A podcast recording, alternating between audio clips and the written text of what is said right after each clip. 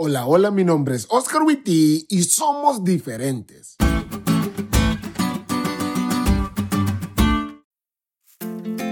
Hay un personaje de una saga de películas de la cual no diré el nombre porque no nos patrocinan, pero son veloces y enojados, que siempre dice, la familia es primero. Y esa frase es muy interesante por su significado, y más en un mundo como el nuestro, con los valores todos volteados como los tenemos.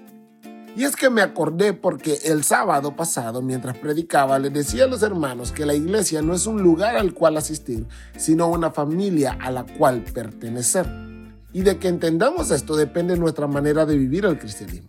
Por ejemplo, si yo no creo en la importancia de la familia de la fe, no veré importante ayudar, servir, hospedar o cuidar de los miembros de esa familia, porque la iglesia es un lugar y yo voy a la iglesia por Dios, no por la gente. ¡Qué locura! Es claro que no debo fijar mi vista en los hermanos, sino en Jesús. Sin embargo, el formar parte de una iglesia es formar parte de una familia. Sí, con diferentes formas de pensar, de actuar y de vivir, pero nuestra familia al fin. Y si formo parte de esta familia, la cuido, la honro y como aprendimos el sábado, se nota. Por eso es que en el último capítulo de esta increíble carta dirigida a los hebreos, Pablo les dice que si quieren que el amor fraternal permanezca, deben vivir de forma diferente a los demás y dos de los varios consejos que les da es que se alejen de la inmoralidad sexual y que se alejen de la codicia, dos males que en cualquier esfera son perjudiciales. Cristianos que olvidan su deber con su cónyuge lo olvidarán también con su Dios. Si no saben amar a la persona que tienen al lado al punto de dañarla de esa manera, tampoco tendrán ninguna consideración por los miembros de la familia de la fe, pues traen oprobio y desestabilidad. Y si en esta familia perdonamos a aquellos que se equivocan, sin embargo, siempre causa dolor todo esto. Por otra parte, una persona que ama el dinero y sufre de codicia amará más al dinero que a Dios y a su familia.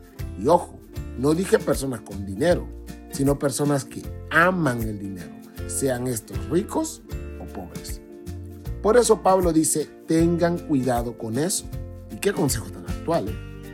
Porque en una sociedad que premia el amor al dinero y al materialismo, los cristianos amamos más lo que no podemos ver, pero está en el cielo, que lo que se puede quemar en el fuego. Y en una sociedad que promueve todo tipo de perversiones sexuales, los cristianos honramos la santidad del sexo en el vínculo matrimonial. Somos llamados a demostrar que pertenecemos a una familia especial y diferente, lo cual nos hace diferentes a nosotros en todos los aspectos. Vamos y seamos diferentes.